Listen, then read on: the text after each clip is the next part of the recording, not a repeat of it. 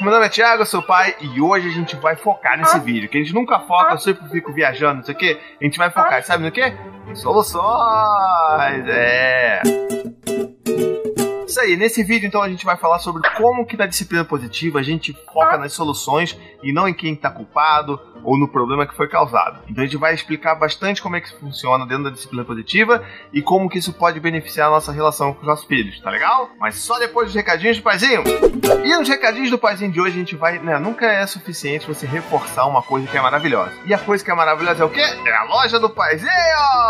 Vai lá em loja.paizinho.com que você vai encontrar a nossa camiseta Sling é vida. É a camiseta mais vida do mundo. Você vai comprar, você vai comprar pra você, pra sua parceira, pro seu parceiro, pros seus avós, pra todo mundo, entendeu? Pra família inteira, todo mundo vai ficar vestindo o quê? Paizinho style. É claro, se você tá vendo esse vídeo daqui a 5 anos, você vai encontrar muitas outras estampas supimpas lá que eu nem, nem pensei ainda, tá? Mas eu sei que são supimpas. Ah, então como é que funciona essa história de focar em soluções? Imagina que seu filho foi lá e tipo, você tem dois filhos, e aí um pintou o outro. E aí você fica o quê? Fica maluco, né? Porque tá, tá principalmente se for na hora de ir pra escola, tá lá, todo mundo se arruma, de repente você olha pro lado e tá o quê? Seus filhos pintados. E aí você pode fazer algumas coisas nesse momento. Você pode gastar energia tentando descobrir quem foi o grande causador daquele problema, quem foi o culpado. Vem cá, quem fez isso? Não, foi eu, foi ele. Não, a ideia foi do Dante, a ideia foi do Gael, sei lá. Você pode ficar focando nisso, fazendo com que eles tentem se acusar entre si, ou então, tipo, tentem se proteger para você não saber quem é o culpado. Ou você pode também focar nas soluções. O que, que a gente pode fazer para resolver isso daí? E depois que você foca nas soluções, você pode usar um momento muito especial para você falar sobre o problema em si. Então vamos lá, vamos pensar desse jeito. Se você pega uma criança que fez uma besteira e você não foca nas soluções, você está tirando, sabe, todo o pensamento dela, toda a energia mental dela para tentar se defender, para tentar esconder o que ela fez de errado, para tentar fugir de alguma punição ou de algum castigo que se for dar para ela, tá bom? Então assim, não é o tipo de coisa que eu gostaria que meus filhos gastassem energia com. Então, no que que eu quero que os meus filhos gastem energia mental? Na solução e talvez no aprendizado pro longo prazo para eles saberem o que que né, eles não deveriam fazer. Então vamos lá. Sujou? Foda-se, caramba, cara. Pô, Gael, olha aqui, cara, tudo sujo, tá na hora da gente ir pra escola. O que você tem que fazer agora? Como é que a gente vai resolver esse problema? Ah, não, vamos trocar roupa. Não, vamos deixar essa roupa de molho aqui e a gente limpa aqui, ó. Você limpa o seu irmão, que eu vou botar sua roupa pra lavar. Então, assim, foca na solução. Parece uma coisa besta, mas faz toda a diferença no dia a dia. Se você parar de tentar encontrar culpados todo dia, sabe? Isso também ajuda o seu filho a não procurar culpados também nas soluções dele do cotidiano. Então, por exemplo, uma coisa que acontece muito quando você tem dois filhos é um tentar botar a culpa no outro. Explique-se. A culpa é do Cal.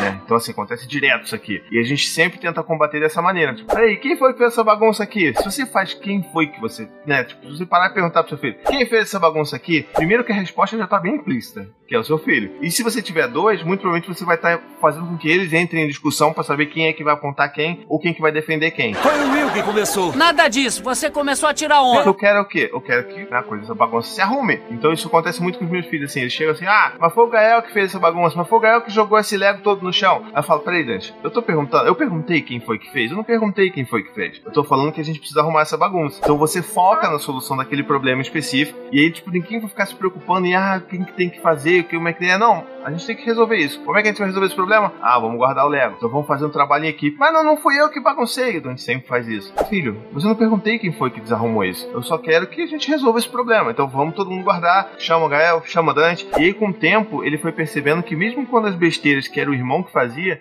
ele também tinha que se envolver para resolver. Por quê? Porque a gente vive no quê? Numa comunidade, numa família que todo mundo tem que se ajudar. Até quando é o outro que erra. Que erra, né?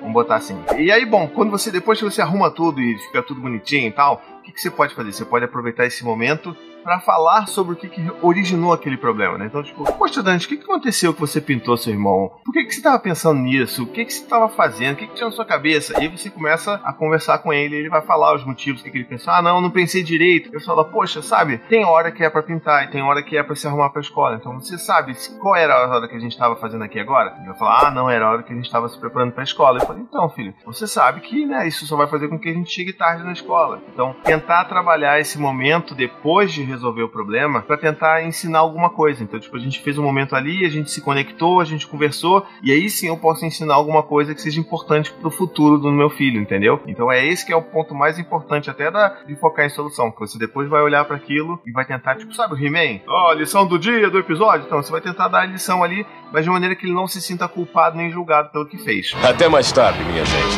Então, olha só, eu quero fazer um desafio aqui com vocês. Tem algum desafio aí que você tá passando que você acha que é muito difícil só focar na solução? Deixa aqui nos comentários. Talvez a gente possa até fazer mais um vídeo falando sobre essas situações. A gente pode expandir essa conversa, ou a gente pode se resolver aqui mesmo nos comentários, tá legal?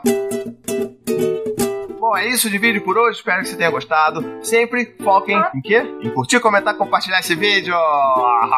Espalha para todo mundo. Conheça lá minha lojinha. Conheça a campanha de financiamento coletivo. Conheça tudo, porque tudo é vida. Um beijo, até a próxima e tchau, tchau. To the 25 senators who just voted against U.S. veterans and their families, you flip flopped. Voted no on the Honoring Our Pact Act. You know it provides medical help to vets, makes amends to veteran families who lost children to recklessness.